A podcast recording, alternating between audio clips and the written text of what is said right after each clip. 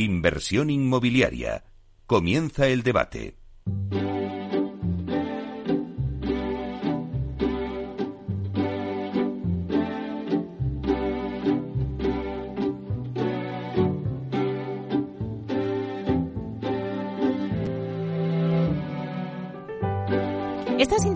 Escuchamos nos anuncia el tiempo del debate. Y hoy en nuestra tertulia de inversión inmobiliaria pues vamos a abordar el tema de la colaboración público-privada como la llave para hacer vivienda asequible en España. Es verdad que bueno, el Ayuntamiento de Madrid ha sido pionero, ha convocado un concurso de colaboración público-privada y ya se han iniciado las obras de muchas de las promociones de, este concurso para facilitar el acceso a la vivienda e incrementar la oferta de vivienda en alquiler. Bueno, pues hoy en el debate eh, además contamos con dos promotoras que han sido adjudicatarias de algunos de los lotes de este concurso del Ayuntamiento de Madrid. Es verdad que el Ayuntamiento de Madrid ha sido pues pionero ¿no? Eh, en, este tipo de concursos que están basados en un derecho de superficie a 45 años y una vez finalizado el plazo los inmuebles pasarán a formar parte del parque público de viviendas eh, municipal. Luego también, eh, bueno, al anunciar el programa les estaba comentando también a ellos que, nos decían, ah, pues ahora fue pues Málaga, ¿no? Que también pues están representadas aquí en la mesa. Me decían, bueno, pues Málaga también, el Ayuntamiento de Málaga ha querido hacer esa colaboración público-privada. Valencia que también estará impulsándolo y que quiere también la construcción de más de, mil viviendas también a través de la colaboración público-privada. Bueno, pues es un tema que está encima de la mesa de muchos ayuntamientos, ¿no? Lo que pasa es que nos preguntamos si esta es la fórmula de poder hacer vivienda asequible en España a través de la colaboración público-privada. Hoy en día hay una alta exigencia normativa en viviendas de obra nueva y los promotores, pues a veces lo que dicen o lo que nosotros recogemos, recogemos ¿no? sus impresiones es, bueno, es que es imposible edificar a un coste eh, proporcionado al precio que deberían salir las viviendas en zonas menos prime, como, como por así decirlo. Entonces, ¿qué pasa con esas zonas que no se construye, se quedan fuera? Porque, claro, al final no les salen los números, no es rentable. Entonces nos preguntamos, ¿la solución eh, para hacer viviendas asequibles en España es esta colaboración público-privada donde se eliminen los costes eh, e y también impuestos? Bueno, la gente no puede comprar ahora mismo ni tampoco puede alquilar a estos precios que hay en el mercado. También nos preguntamos, ¿se tendría que dar una regresión normativa en la construcción de viviendas de obra nueva como la que ha hecho ahora mismo Alemania? Bueno, pues todas estas eh, cuestiones las vamos a debatir hoy con la mesa, así que voy ya a presentar la mesa que tenemos con nosotros. Bueno, pues nosotros, con nosotros está Javier Lacleta, que es socio del área de inmobiliario y urbanismo de Andersen en España. Buenos días, Javier. Buenos días. Bueno, a ver si nos pones un poco de orden con la normativa, que no sabemos mucho.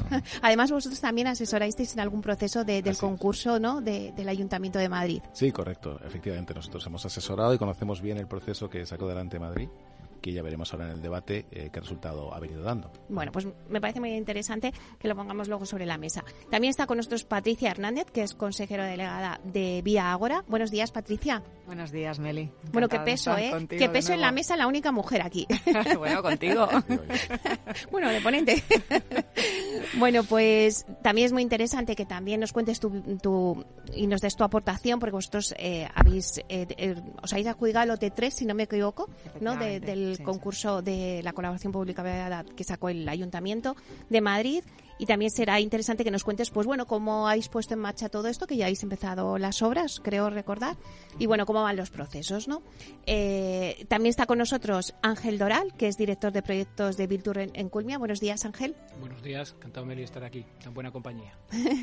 bueno, pues también tu, tu presencia en la mesa es muy importante porque también vosotros os habéis adjudicado en este concurso del ayuntamiento y creo que también nos puedes contar cómo van eh, los procesos también. Y también está con nosotros eh, Antonio Pérez Ramírez, que es doctor en economía y también es director y profesor de REPS, de Real Estate Business School. Buenos días, Antonio. Buenos días. A ti tenemos a caballo entre Málaga y Madrid. Así llevo 20 años y mientras la salud aguante y el AVE me lo siga permitiendo, mi segunda ciudad profesional, como digo. Bueno, pues yo creo que también nos puedes aportar porque también en Málaga ha habido concursos de colaboración público-privada, yo creo que hubo una modificación y al final se aprobó. Yo creo que es muy interesante también que nos des tu, opinión de lo que no solamente está pasando en, en, Madrid, sino también en otros ayuntamientos. Y tenemos con nosotros también a Sergio López, que es fundador y consejero delegado de Viviendea. Buenos días, Sergio. Buenos días, Sergio. Le tenemos por, por Zoom, pero no te escuchamos, Sergio. Buenos días, Sergio. Sí. Ah. Ya, ya, vosotros. Sí, nos escuchas, ¿no? Buenos días. Sí, sí, ¿me escucháis vosotros también? Te escuchamos, sí, sí, sí. Buenos días. ¿Qué tal? Buenos ¿Qué tal? Días. Gracias, muy bien. Gracias por la invitación, Meli. Bueno, pues ahora ya estamos todos, así que eh, yo me gustaría que antes de empezar a debatir todas las preguntas que he puesto sobre la mesa, pero sí que cada uno me pudiera, a ver, eh, algo cortito, ¿no? Como un, busco un titular en esta, en esta breve inter intervención, pero eh, me gustaría que, que cada uno me diga cómo cree que se puede poner vivienda a precio asequible en el mercado. ¿Cuál es la fórmula? Ya sé que es muy difícil que me contestéis a esto ya, si lo tuvierais, ¿verdad? Pero bueno, una pincelada ¿no? de lo que piensa cada uno. Empezamos contigo, Javier. Vale, muy bien. Vamos a ver, yo creo que efectivamente el reto que tenemos en España es eh, facilitar vivienda a precio asequible. Eh, tradicionalmente aquí el problema que enfrentamos no es un precio de construcción, sino que es un precio de, del suelo. Entonces, eh, en ese aspecto, el hecho de que los ayuntamientos que sienten la necesidad de sacar vivienda adelante busquen colaboración con los que tienen la capacidad de promoverlas es la fórmula adecuada, eso sin duda. Muy bien, Patricia. Pues eh, yo creo que para poner vivienda en el mercado, asequible y no asequible, lo principal es que, que se reduzcan las barreras burocráticas que hoy día tenemos y esto sería lo primero, ¿no? Es decir, que dispongamos de ese suelo finalista, porque en muchas ocasiones pues el suelo eh, existe, pero no están las condiciones para que eh, pueda ser una realidad en un corto plazo de tiempo, ¿no? Eso para empezar. Y luego una vez que ese suelo ya es finalista, pues entonces ahí ya sí, oye, pues eh, podemos estudiar muchas fórmulas de cómo lo vamos a edificar, cómo lo vamos a construir, ¿no?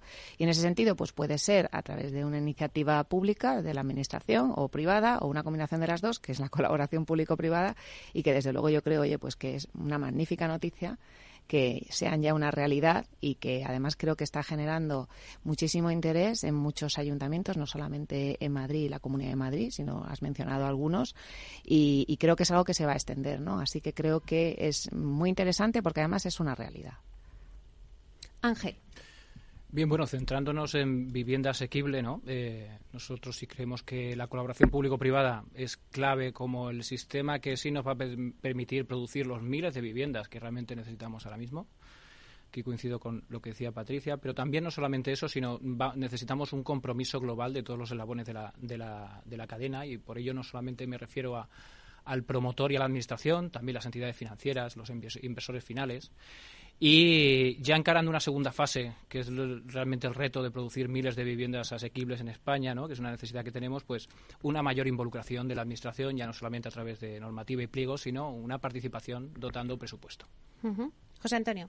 Bueno, sin suelo asequible no hay vivienda asequible, no le demos mucha más vueltas. Y a veces cuando uno piensa en los suelos públicos parece que es que no hay voluntad de hacer vivienda y sí es muy rentable hablar de vivienda, porque obviamente parece que viven de los votos y no de las realidades, digo, de los poderes de la administración pública que nos ocupan, desde el municipal hasta el estatal. El laboratorio y la investigación me lo aguanta todo y el papel. Después, con el paso del tiempo, sois vosotros los que lo hacéis. Ya estáis haciendo miles de viviendas vosotros, tanto con Viagora como con Culmia y otras firmas. Y necesitamos cientos de miles, no miles basta cualquier presión de demanda donde se está multiplicando por 3, por 4, por 5 y por 10 a la oferta disponible y que es vivienda asequible. Y no hablo de la social o de la necesidad por emergente según los modelos econométricos y tal. Si hay salarios netos de 1.000 euros persona o 3.000 euros unidad familiar, independientemente de cómo sea, pues un tercio de esos ingresos netos tiene que dar para amortizar la inversión en vivienda. Industrialmente lo estáis demostrando y el factor suelo, y si es suelo público, el coste es cero porque la magia del aprovechamiento urbanístico hace que no cueste dinero fabricar metros de techo en suelo, luego cuesta transformarlo. Y aprovecho ya para calentar el debate que lo acabé ayer en la mesa de suelo. Creo que en el Congreso hay una ley de la amnistía que se está tramitando, Coño, lo mismo con un articulito nada más y aprovechando que hay un jurista, nos meten una amnistía urbanística, se elimina el concepto de aprovechamiento y edificabilidad y entonces en altura como los romanos hasta el cielo. Y habría vivienda asequible mañana, manteniendo el valor razonable del suelo, que sí es público para nuestros herederos. A 70, 100 años, ¿qué más da? Bueno, eso es otro melón que hay que abrir. Sergio, eh, ¿cuál es tu opinión? ¿Cuál sería la Pues fórmula? con- la fórmula con hechos y no palabras. Eh, y el primer hecho el que pues se ha empezado a hacer en Madrid, que están recogiendo otros ayuntamientos. Como bien ha dicho José Antonio, eh, el 30% prácticamente del valor de una vivienda es el suelo, que se puede eliminar, pero tampoco nos olvidemos de entre un 15 y un 25% de impuestos. Los costes fijos son los que son, así que hay una eh, gran parte del queso que depende de la administración y ahí es donde yo creo que hay que atacar. Bueno, pues hecha esta lluvia de ideas, vamos a seguir con el debate, ¿no? Eh, antes yo os decía que en Alemania ya se había hecho, pues, eh, en cuanto a la normativa, que ahí a lo mejor Javier nos puede eh, decir más. No sé si aquí en, España se tendría que dar una regresión normativa en la construcción de viviendas de obra nueva, como ha hecho eh, Alemania. No sé si ¿Es posible hoy en día edificar a un coste proporcionado al precio al que deberían salir las viviendas asequibles que están en zonas, como hemos dicho, menos premium? ¿Qué nos puedes decir sobre eso? Bueno, vamos a ver, Javier? yo creo que lo que ha ocurrido en Alemania eh, realmente es, es conocer los límites de la ambición, en este caso en ESG, ¿no? en, en un modelo de incremento de la calidad de la vivienda en la perspectiva de, mejorar, al menos sobre el papel, su eficiencia energética. ¿no? Es evidente que al final todas las políticas van a tener un coste y ahí, no sé, José Antonio, antes decías que eso no tiene coste, digo incluso el suelo público. Yo creo que al final todo tiene un coste, ¿no? Y entonces, pues es bueno que nos llamemos al realismo. Pero yo creo que en España en concreto, por, por definir un mercado español inmobiliario, cuando en realidad eh, también desde mi perspectiva, al menos de formación jurídica y en materia de derecho de la competencia, la realidad es que en España no hay un mercado inmobiliario, hay muchos mercados, cada ciudad es uno y dentro de una ciudad muchas veces es un barrio. Entonces, no podemos aplicar la misma fórmula a todos los mercados existentes en materia de vivienda, sino que tenemos que pensar realmente dónde están las flaquezas que deberíamos de intentar eh, a solucionar. ¿no? En España, el mercado, la construcción, las constructoras creo que han sido siempre muy eficientes. En términos comparables, hemos estado siempre muy bien colocados. Entonces, francamente, no creo que esté ahí el problema. De hecho, el indicador que en Alemania ha hecho que el gobierno haya dado ese paso atrás, haya buscado, en este caso, no una amnistía, pero sí un periodo de vacancia, de, vacaciones de, de, la norma, ha sido precisamente que percibieron una caída de precios y una caída de la demanda. Aquí en España no estamos en ese escenario. Aquí lo que hay es una demanda muy fuerte, unos promotores muy fuertes, pero nos enfrentamos siempre a la escasez de suelo, que creo que al final determina eh, pues una, un incremento del coste de la demanda y un, un, cruce de demanda y oferta, y si no me corregís, en una posición que no es óptima, a lo mejor desde la perspectiva de la mayor parte de la población. Eh, Sergio, ¿estás de acuerdo con lo que está diciendo Javier? Totalmente. Hace falta, eh, mira, Meli, cuando salió el Código Técnico en el 2006 eh, se hizo un estudio de que incrementaba el coste de la construcción entre un 5 y un 8%. Ese Código Técnico ha ido incrementando, incrementando y encima le estamos metiendo ya pues ellos como PASIF y BRIEM. No tiene ningún sentido tener que incrementar el eh, coste de la vivienda asequible. Yo siempre digo que la sostenibilidad, la primera sostenibilidad tiene que ser económica. Si no, estamos dejando a gente fuera. O sea, no podemos únicamente hacer coches eléctricos de 100.000 euros cuando lo, lo, va a poder llevar muy poca gente. Entonces, la primera sostenibilidad, la económica. Y para ello necesitamos dar un pasito atrás en algunas normativas que elevan los estándares hasta límites que hacen que no pueda acceder gran parte de la población. Lo que está diciendo Sergio es muy interesante y lo pongo sobre la mesa. A ver qué decís vosotros las promotoras. Sostenibilidad económica, ha dicho Patricia. Sí, tiene razón y es verdad que la, el, el, factor económico es uno de los pilares ¿no? de la sostenibilidad que muchas veces se nos olvida.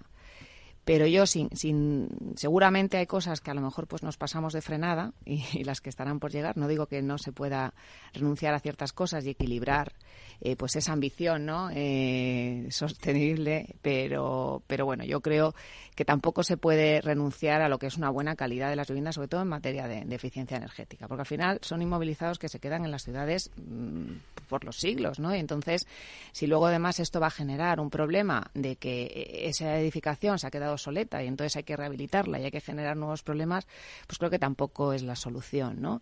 Eh, además hay que tener en consideración si estamos hablando de vivienda asequible y resulta que a lo mejor pues es la gente que necesita eh, o que tiene menos medios eh, para acceder a una vivienda y luego resulta que se lo va a gastar en, consumo energético, pues creo que tampoco es, es la solución, ¿no? Entonces, eh, por supuesto, yo soy muy partidaria siempre en todas las cosas de buscar el equilibrio, porque creo que ahí es donde está la virtud, pero mm, con cuidado, ¿no? O sea, que decir, hay que renunciar a cosas, pero hay cosas a las que yo creo que ya no podemos renunciar.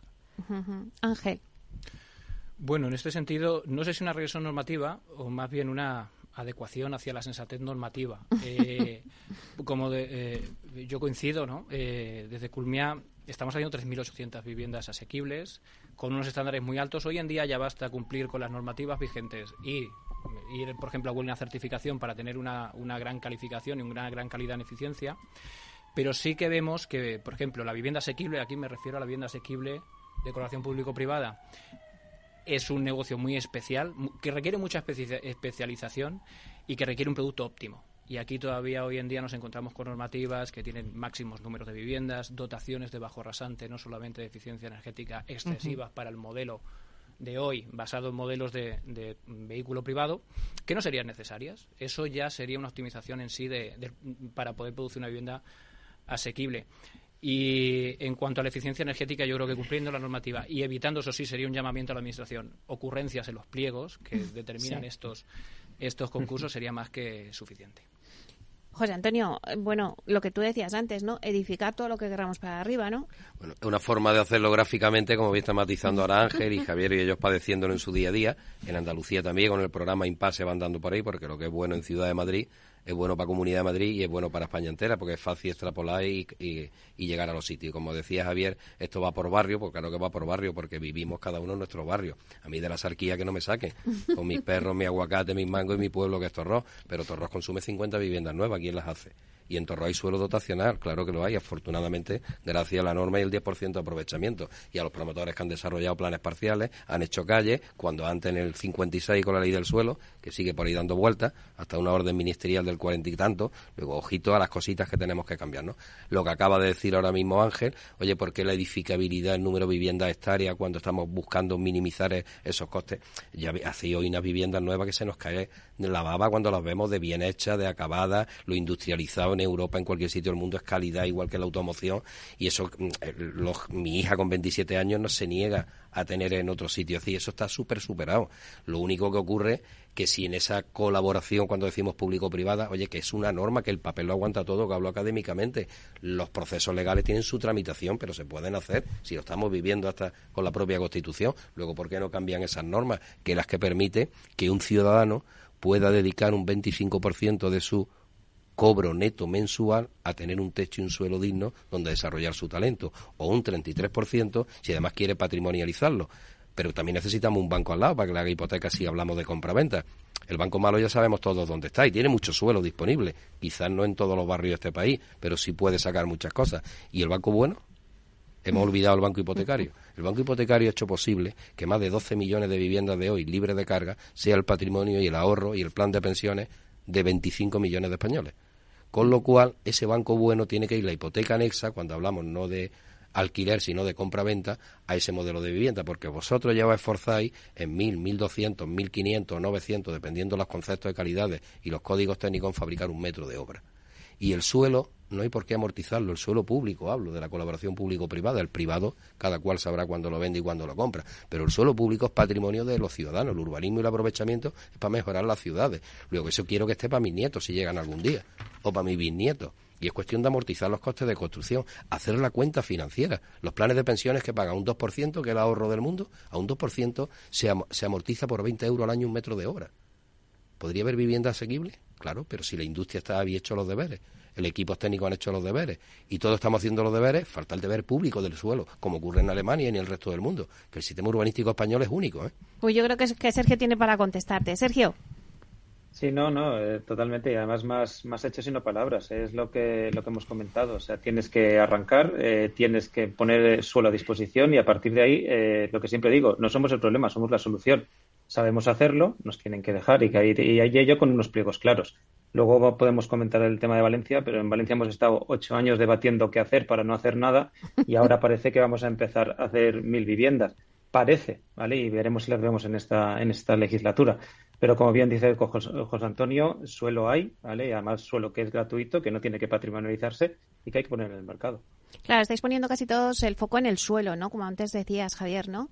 Sí, es inevitable. El suelo es la clave en España. También he de decir que yo creo que muchas veces hablamos en general, como volviendo sobre mi, mi punto acerca de lo que es el mercado inmobiliario en realidad, es llamar la atención sobre que efectivamente tú eres de Málaga, aquí los demás somos muchos de Madrid o de Valencia, son ciudades con una fuerte demanda, pero quiero que no perdamos de vista que todo, eh, evidentemente la economía, y si no me corriges, está todo interrelacionado, eh, ¿no? Entonces, cuando trabajamos sobre el precio máximo de alquiler de una vivienda en una zona de Madrid, estamos haciendo que al intervenir en ese precio, que aquel que tenía una ventaja comparativa precisamente en precio de la zona justo limítrofe no tenga ese recorrido, ¿no? Entonces, yo creo que hay que tener, hay que tener mucha más sensibilidad acerca de qué, qué problema queremos, queremos resolver y no crear otro. Entonces, en esta materia de vivienda asequible, yo creo que lo primero es que hay que tener claro que la colaboración público-privada en materia de vivienda es para, para tener una política que tiene que ser facilitar vivienda a los ciudadanos españoles o a los que viven en España digna, sí, pero yo creo que habría que primar desde luego el régimen en alquiler, es decir, dejar de a través de la administración pública, que es cosa que sí se hace a través del, parque de la vivienda pública eh, de protegida, dejar de apostar por la adquisición de la propiedad, porque creo que eso tampoco tiene tampoco tiene una justicia evidente, ¿no? Detrás. Entonces, vamos a hacer vivienda en alquiler a través del patrimonio público de suelo, pues hablemoslo. Vale, vamos a coger un poquito de aire porque es muy interesante lo que has dicho, es a punto de, la vivienda Bilturren, ¿no? que es lo que hablamos ahora, y volvemos nada, en unos minutos. Inversión inmobiliaria con Meli Torres.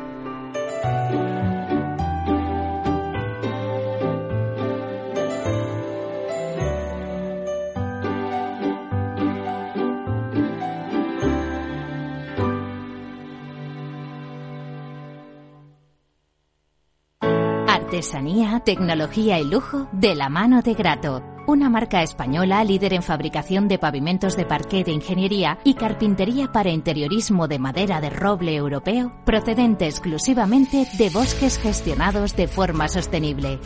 Grato te ofrece las mejores calidades para tus proyectos residenciales y hoteleros, fabricando tanto parqué de ingeniería como cocinas, puertas, armarios y muebles de baño con exclusivos diseños, siempre con trato directo de fábrica. Grato da vida a espacios en todos los rincones del mundo con productos sostenibles, duraderos, de alta calidad y personalizables. Veo, veo una cosita. ¿Qué cosita es? Empieza por la letrita L. Ya lo sé. Letras del Tesoro. Si mires donde mires, ves letras del tesoro, en Renta 4 Banco te facilitamos comprarlas de forma rápida y cómoda. Entra en r4.com y descubre todas las ventajas de comprar letras con un especialista en inversión. Renta 4 Banco. ¿Quieres más? Este es un mensaje para todos los oyentes de radio y es solo para decir gracias. Gracias por dedicarnos tres horas cada día. Gracias por escucharnos en casa, en el coche, en el trabajo, en un móvil o donde sea, en directo o en podcast. Gracias por tu fidelidad, porque gracias a ti, la radio sigue siendo un gran medio, el más creíble, en el que más confías y el que mejor te informa y entretiene. El medio del día a día, de la actualidad al instante y que te acompaña siempre estés donde estés. Radio Value, la asociación de radios comerciales te da gracias a ti. Capital Radio, Madrid, 103.2 FM. Gráficas Naciones. Más de 50 años de experiencia en el sector de las artes gráficas. Apostamos por la última tecnología tanto en impresión offset como en digital y gran formato. Realizamos todo tipo de impresión. Tarjetas de visita, folletos, libros, vinilos, decoración y montaje de stands. Más información en el 91 629 2145 o en gráficasnaciones.es. Disfruta de la mejor cocina gallega en Montes de Galicia. Todo un clásico moderno en el barrio de Salamanca. Disfruta de la variada dieta atlántica, de las mejores carnes y pescados tratados con respeto y transparencia y regados con una de las mejores bodegas de la zona. En grupo, en familia o en pareja, Montes de Galicia te ofrece el espacio perfecto en cada ocasión. Los jueves, de la mano de nuestra coach Patricia Guzmán, llega Rafa también entrena un espacio dedicado al desarrollo de las actividades directivas con un tono desenfadado y no exento de humor. Los jueves, Rafa también entrena en El Balance, Capital Radio. Si quieres entender mejor todo lo que rodea a nuestro sector alimentario, tienes una cita en La Trilla. Un gran equipo de especialistas te acercará a la actualidad económica y política desde el campo hasta la mesa. Conocerás sus principales innovaciones sin olvidar las producciones más tradicionales. Los sábados de 8 a 9 de la mañana con Juan Quintana, La Trilla de Capital Radio.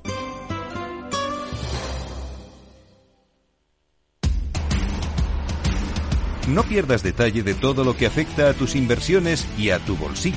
Toda la información en Mercado Abierto con Rocío Arbiza, de 4 a 7 de la tarde en Capital Radio.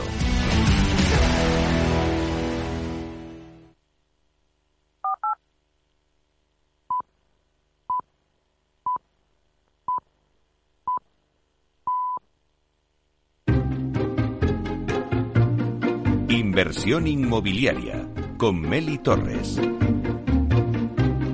Bueno, pues seguimos con el debate que teníamos hoy encima de la mesa. Hablamos de, bueno, pues ir a la fórmula, la colaboración público-privada, la manera de poner o la llave de poner vivienda asequible en el mercado. Voy a hacer un repaso rápido a la mesa que tenemos hoy con nosotros. Está con nosotros Patricia Hernández, que es consejera delegada de Vía Ágora, Ángel Doral, que es director de proyectos de Virturren en Culmia, Javier Lacleta, que es socio del área inmobiliario y urbanismo en España, Sergio López, fundador y CEO de Viviendea, y José Antonio Pérez Ramírez, que es doctor en Economía y director y profesor de Real Estate Business School.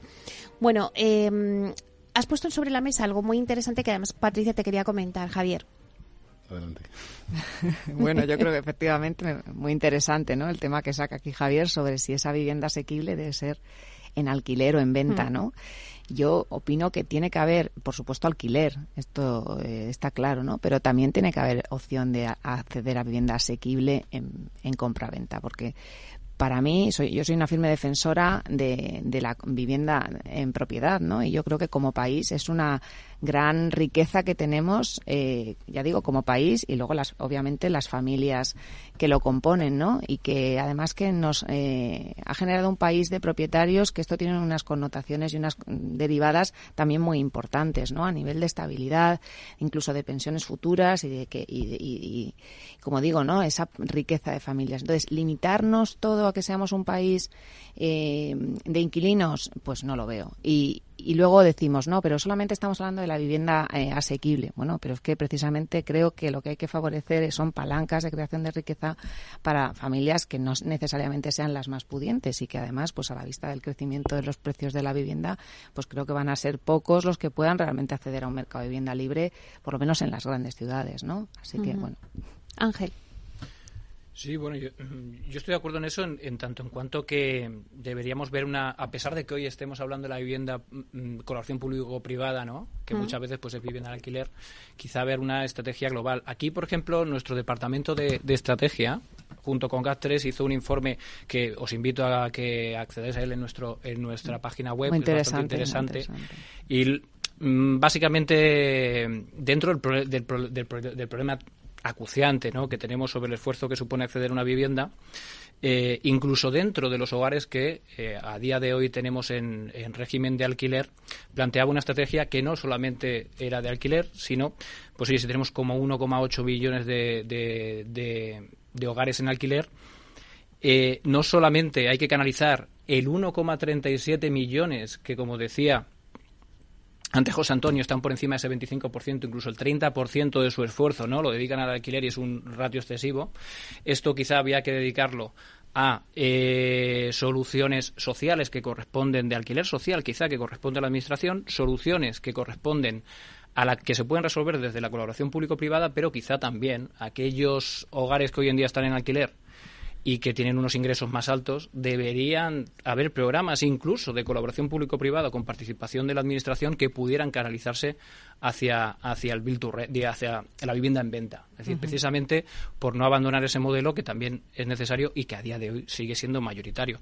Más o menos de ese, ese 1.800.000 se repartían 400, en torno a 440.000 eh, unidades que podían canalizarse hacia el alquiler social, 761.000 que podrían solucionarse mediante soluciones de colaboración público-privada y en torno a otros 400, cerca de 500.000 que podrían reconducirse hacia el mercado de, vivienda.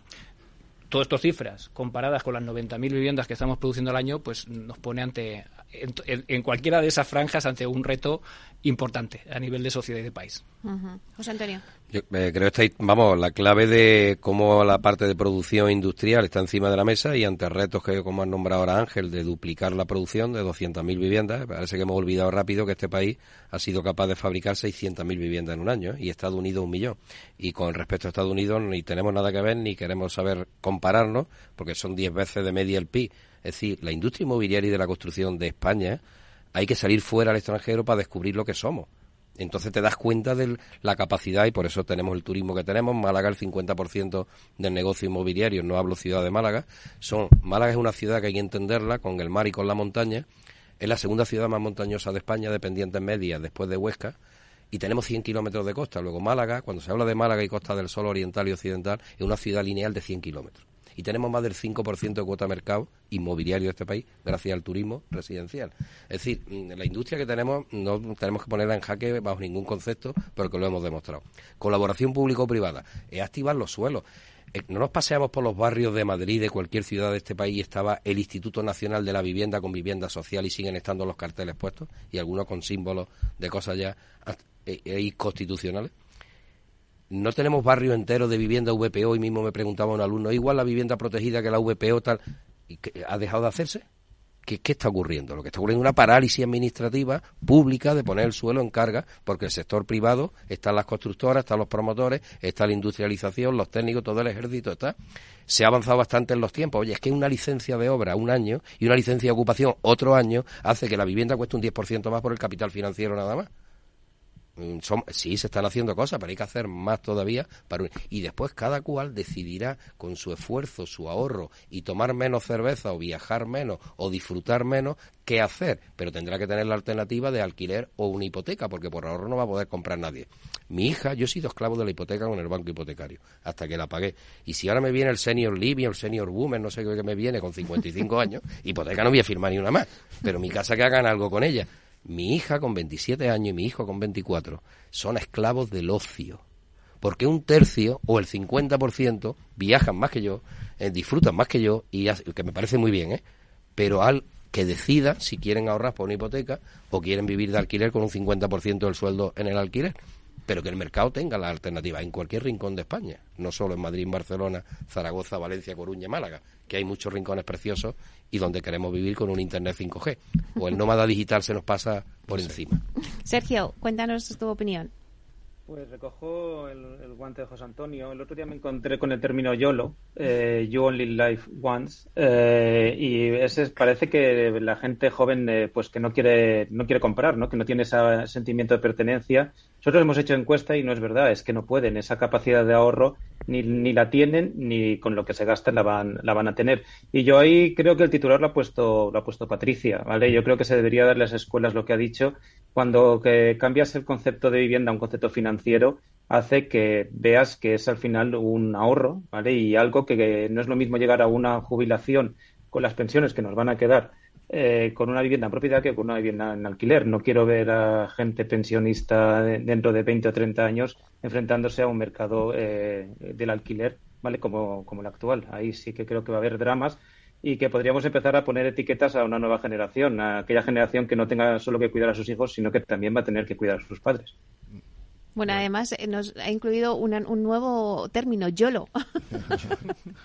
bueno, en fin, no sé si tengo derecho de réplica. Eh, sí, para, para aclararlo, no, yo no comparto vuestra vuestro análisis. Yo creo que efectivamente, eh, primero de todo, en España tenemos eh, heredado de un modelo de desarrollismo simplemente circunstancial, ¿no? Por, un problema puntual de autarquía, eh, cambiamos nuestra, nuestro porcentaje de propietarios y es verdad que dimos el salto a un volumen altísimo a escala mundial de propietarios, lo cual es percibido por Patricia como una riqueza. Bien, estamos de acuerdo que está muy bien que tengamos un parque muy importante de propietarios y que esté atomizado, pero esa misma circunstancia hace que tengamos una capacidad para hacer políticas de, en alquiler de vivienda muy escasa. O sea, yo contaría mejor con los operadores importantes. Es verdad que hay que tener cuidado con no depender de uno solo, estrictamente del capital. Hay que, hay que intentar fomentar que haya diversidad. Pero eh, en el modelo de los jóvenes, y por cierto, bendita esclavitud si es la del ocio, o sea, viene a decir la esclavitud de la libertad, pero entonces Yo diría, vamos a ver, eh, el modelo de, de, familia no es único. Uno no se compra. Es como si te condenasen por culpa de ese modelo que tenemos de adquisición de la propiedad sujeto a una hipoteca de 25 años en el mejor de los casos, lo que tenemos que decirle a una persona es que se compre un piso de tres, lo típico es, y si no me, me, decís si no, eh, tres habitaciones, un salón de tal, igual. Cuando tienes 25 años o 23, ¿te, hacen falta tres habitaciones? No. Estás pensando en la eventualidad que acabes de tener. Pues antes de que tengas los tres niños o los dos para llenar las habitaciones, igual te has divorciado dos veces. Igual te has tenido que mover de ciudad para cambiar de trabajo. Es decir, genera una falta de movilidad social, una falta de movilidad geográfica que tampoco es conveniente para el desarrollo de nuestro propio país y de las aspiraciones que a lo mejor van evolucionando cada uno de nosotros. Así que yo creo que hay que incorporar al mercado español, desde luego, un mercado de vivienda importante, de vivienda en alquiler. Y por parte de la Administración Pública, yo sostengo que es mejor, desde mi experiencia, he trabajado cinco años para la Comunidad de Madrid en el plan de vivienda protegida, la conozco bien y conozco muy bien que esa forma de asignar, yo creo que el mercado, eso es pensamiento mío, eh, estrictamente mío, que el mercado tiene la virtud de asignar muy bien los recursos en general, que tenemos que cuidar que, no cometa eh, disfunciones, pero en general lo asigna mejor que nosotros interpretándolo desde fuera y que cuando damos en propiedad vivienda de suelo público, pues podemos cometer el error de atribuir riqueza sin que haya correspondencia. Entonces creo que es mejor, porque es más fácil de corregirlo, hacerlo a través de la figura del alquiler. Ángel. bueno, aquí sobre lo último que comentaba Javier, por dar una visión, eh, es decir, muchas veces eh, tendemos a los, a los extremos, ¿no? Quizá eh, matizando un poco la posición, eh, el asunto es, oye, durante, durante décadas es verdad que la política de vivienda pública en España ha sido, oye, vamos a producir millones de viviendas para en propiedad utilizar, eh, utilizar eso como una llave de acceso de la clase media al régimen de propiedad, abandonando la creación de un parque público del alquiler, que es una palanca potente a través de las cuales los gobiernos hacen políticas de vivienda. Tampoco estamos planteando darle la vuelta decir, oye, no, pues ahora vamos a hacer un parque público de vivienda protegida o de vivienda pública y vamos a abandonar lo otro. Quizá, seguramente aquí si nos pusieran a cada uno una columna con qué porcentaje estimamos es el más adecuado para cada uno de los dos modelos, discreparíamos. Pero creo que es volver a verlo de una forma global. Oye, este país necesita un parque público de vivienda en alquiler porque es la palanca que permite hacer políticas más allá de los inventos de control de rentas eh, que ya conocemos de sobra pero sin abandonar pues quizá también alguna participación pública, ayudas, programas, eh, temas fiscales, avales, para que también haya una capa de, de, gente que hoy en día está en alquiler que pueda acceder a, a, la compra, ¿no? Quizás siempre ir teniendo un equilibrio que es el que ha faltado, yo creo, durante los años, las décadas pasadas. A mí me gustaría que, ya que tenemos eh, encima de la mesa pues dos, dos promotoras que estáis en este concurso eh, público-privado en Madrid, pues me contéis un poco para poner a la gente en situación de, bueno, estos son hechos y, y las cosas son así. Eh, bueno, ¿qué está haciendo Vía ahora, Patricia? Pues nosotros, como has comentado al inicio, nos adjudicamos el lote 3 que son 425 viviendas y que hemos iniciado las obras ya de todas, la última este mismo lunes, que era la que nos faltaba, y la primera de ellas la iniciamos las obras en el mes de julio, me parece.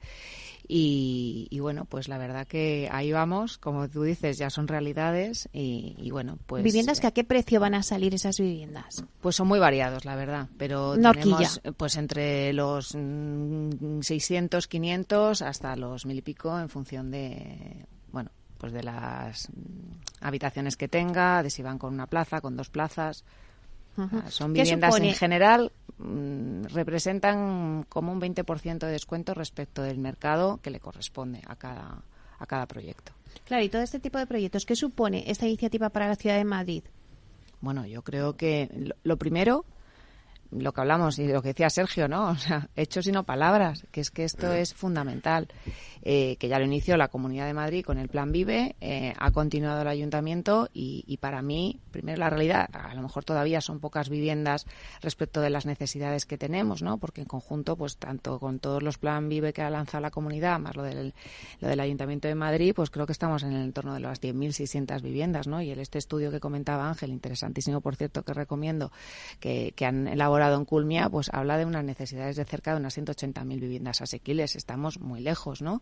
pero, eh, pero es muy importante porque es el primer paso, porque además está generando movimiento fuera y, estoy segura de que ha roto barreras y, bueno, también vemos ahora el, el gobierno, ¿no? Eh, se mm, ha colocado la vivienda en el foco de atención, ¿no? Y le ha, creo que le ha dado la importancia que merece y, habla de construir unas 183.000 viviendas, 186.000 viviendas, ¿no? Oye, pues estoy segura de que, que ya existan proyectos reales con los que, oye, pues tocarán arriba, cambiarán una coma, cambiarán tres comas, pero ya tienen algo sobre lo que arrancar y yo creo que además visible. Ángel, vosotros en Culmia, pues vuestros proyectos. Bueno, pues nosotros ahora en, en lo que es eh, el área de, vivienda asequible, que es una de las patas fundamentales de nuestra compañía, que es vivienda en venta, Biturren, vivienda asequible y gestión de suelo, pues tenemos unas 3.800 unidades, que eh, unas 2.900, más de 2.900 corresponden a dos lotes del, del Plan Vive, y otras 800, casi 900, que son de los dos lotes que nos hemos adjudicado del Ayuntamiento de Madrid. Nuestra apuesta aquí es clara. En un momento, pues quizá fue pionera, pero vemos que el mercado nos va acompañando y, eso es, un, es una satisfacción para, para nosotros.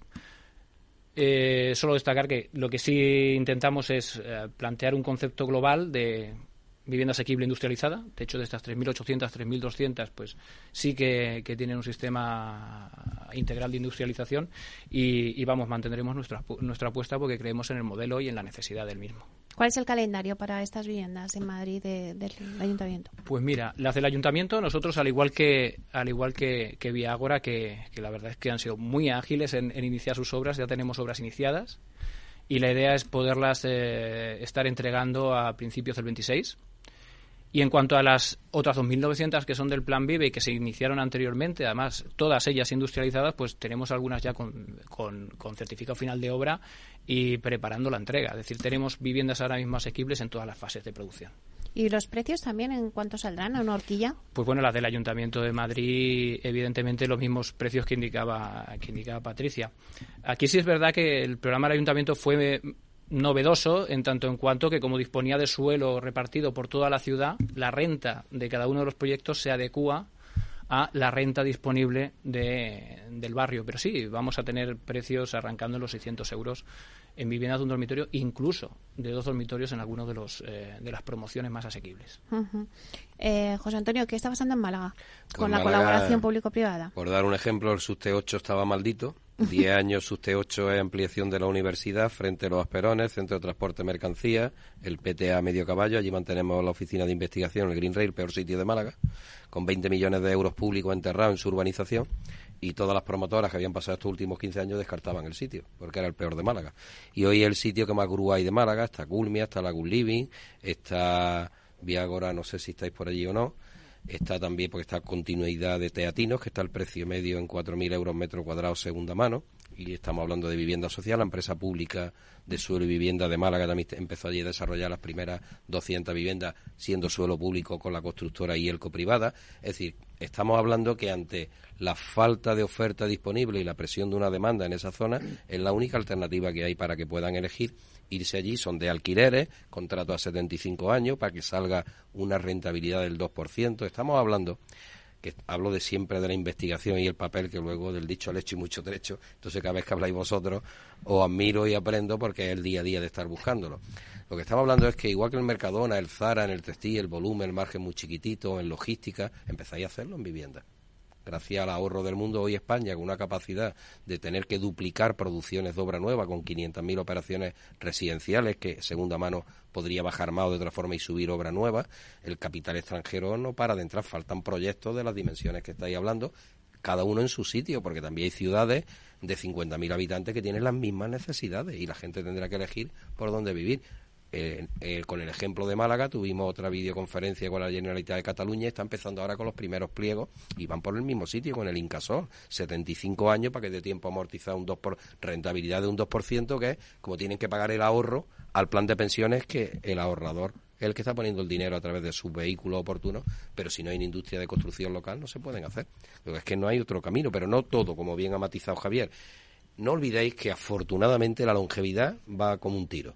Las pirámides de población han dejado de ser pirámides de población. La microsegmentación está a la orden del día. Luego cada cual va a querer modelos de flat living, de no sé qué, de hoy aquí, una apps que me he dado de alta, ya me tiene verificado y elijo las viviendas que quiera, de Culmia, de Viágora, por el resto de España. Fantástico. Yo lo necesito ahora mismo. ¿Para qué quiero una casa, cuatro dormitorios para mi pareja y mi mascota? Y me duelen las caderas que no juego al padre, pago una pasta de comunidad, la piscina que no me baño porque tengo el mar. ¿Para qué quiero esa casa? Es mi ahorro, como dice Patricia, pero ¿quién me lo soluciona?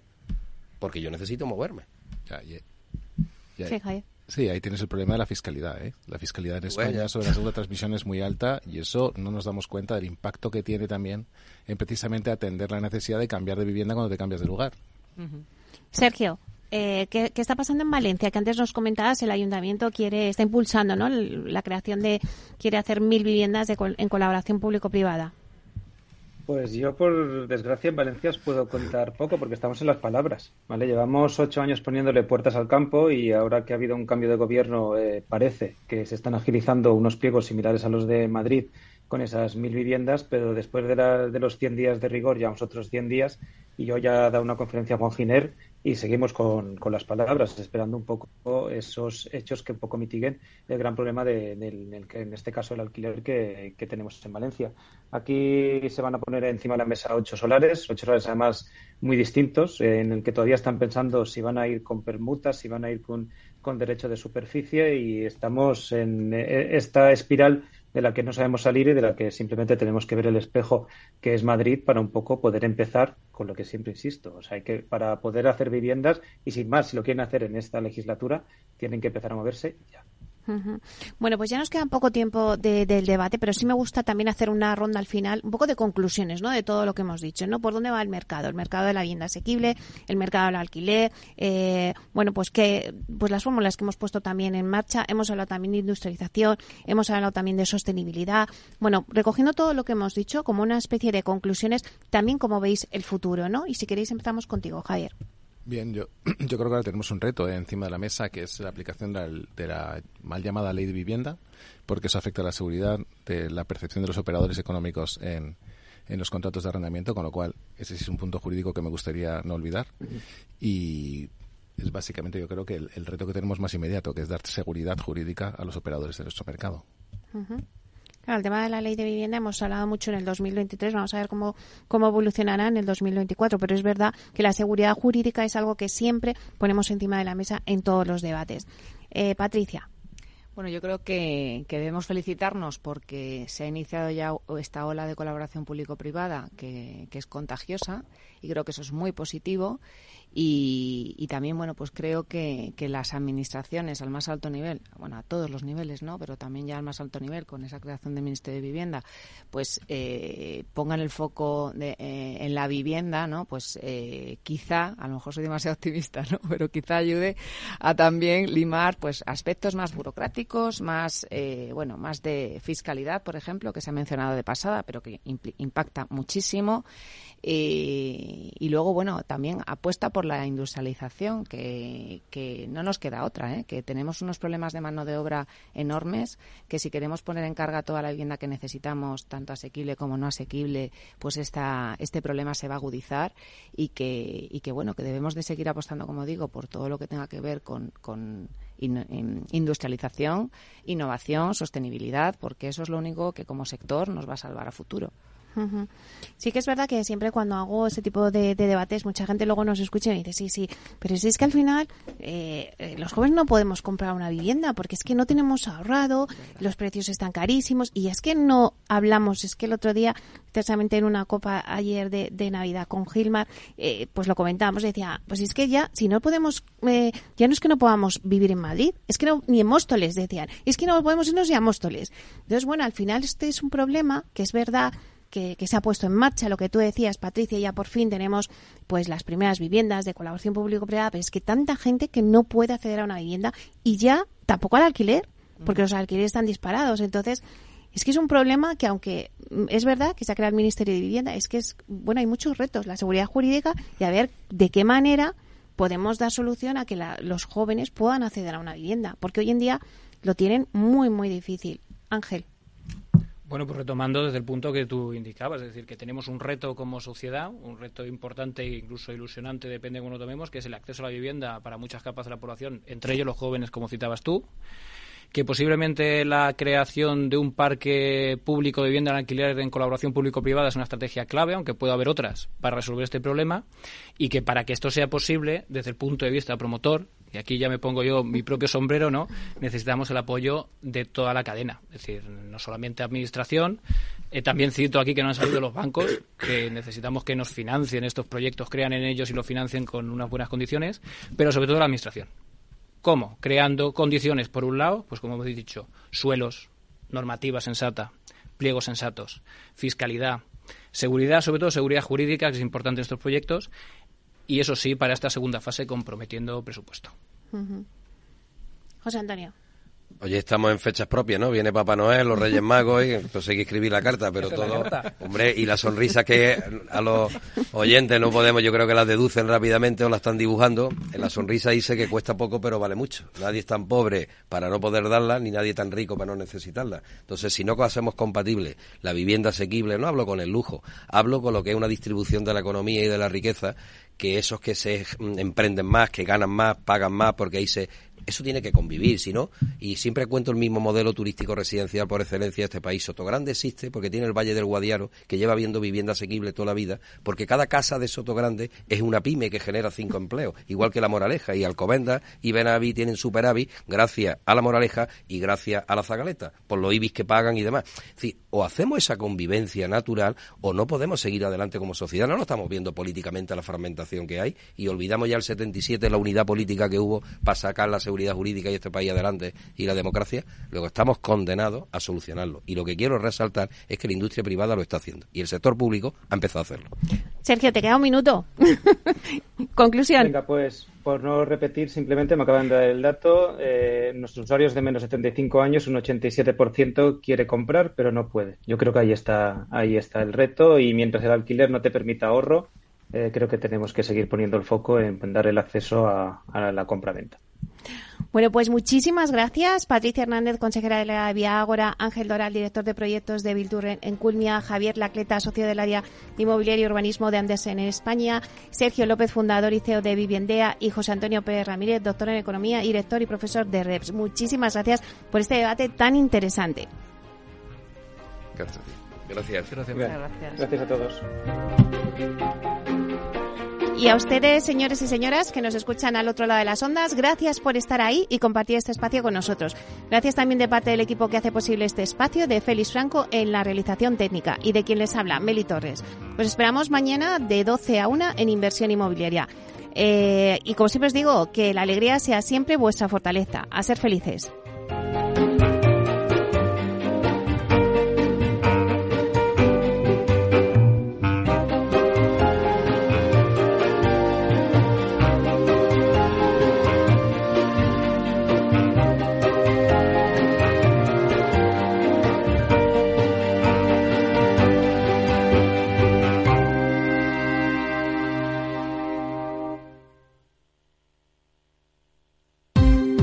Ya no estamos en la era de la información, estamos en la era de la gestión de los datos y de la inteligencia artificial. El tratamiento inteligente de estos datos proporciona un valor enorme a las empresas en sus procesos de negocio. En Piper Lab ayudamos a nuestros clientes a tomar decisiones de negocio basadas en datos. Escúchanos todos los lunes en el espacio de Big Data de Capital, la Bolsa y la Vida. ¿Qué es ir más allá? Con Arval podrás llegar donde te propongas de la forma más sostenible y asegurar un mundo mejor contribuyendo a la seguridad en carretera, al futuro de las ciudades y a la calidad de vida. Ser responsable sin tener miedo al liderar el cambio. Arval, la transición energética arranca aquí. Más información en arval.es.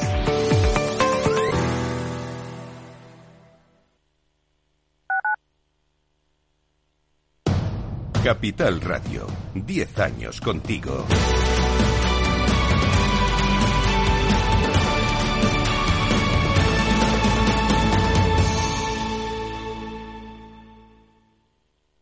Gráficas Naciones. Más de 50 años de experiencia en el sector de las artes gráficas. Apostamos por la última tecnología tanto en impresión offset como en digital y gran formato. Realizamos todo tipo de impresión. Tarjetas de visita, folletos, libros, vinilos, decoración y montaje de stands. Más información en el 91 629 2145 o en gráficasnaciones.es. Disfruta de la mejor cocina gallega en Montes de Galicia. Todo un clásico moderno en el barrio de Salamanca. Disfruta de la variada dieta atlántica, de las mejores carnes y pescados tratados con respeto y transparencia y regados con una de las mejores bodegas de la zona. En grupo, en familia o en pareja, Montes de Galicia te ofrece el espacio perfecto en cada ocasión. Si quieres adelantarte a los cambios económicos, digitales y empresariales, escucha After Work. El programa de Capital Radio para profesionales, pymes y emprendedores que te ayudará a entender el momento presente y a tomar decisiones para el futuro inmediato.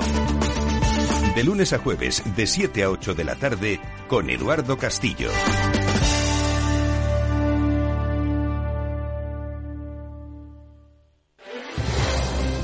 Si quieres entender mejor todo lo que rodea a nuestro sector alimentario, tienes una cita en La Trilla. Un gran equipo de especialistas te acercará a la actualidad económica y política desde el campo hasta la mesa. Conocerás sus principales innovaciones sin olvidar las producciones más tradicionales. Los sábados de 8 a 9 de la mañana con Juan Quintana, La Trilla de Capital Radio.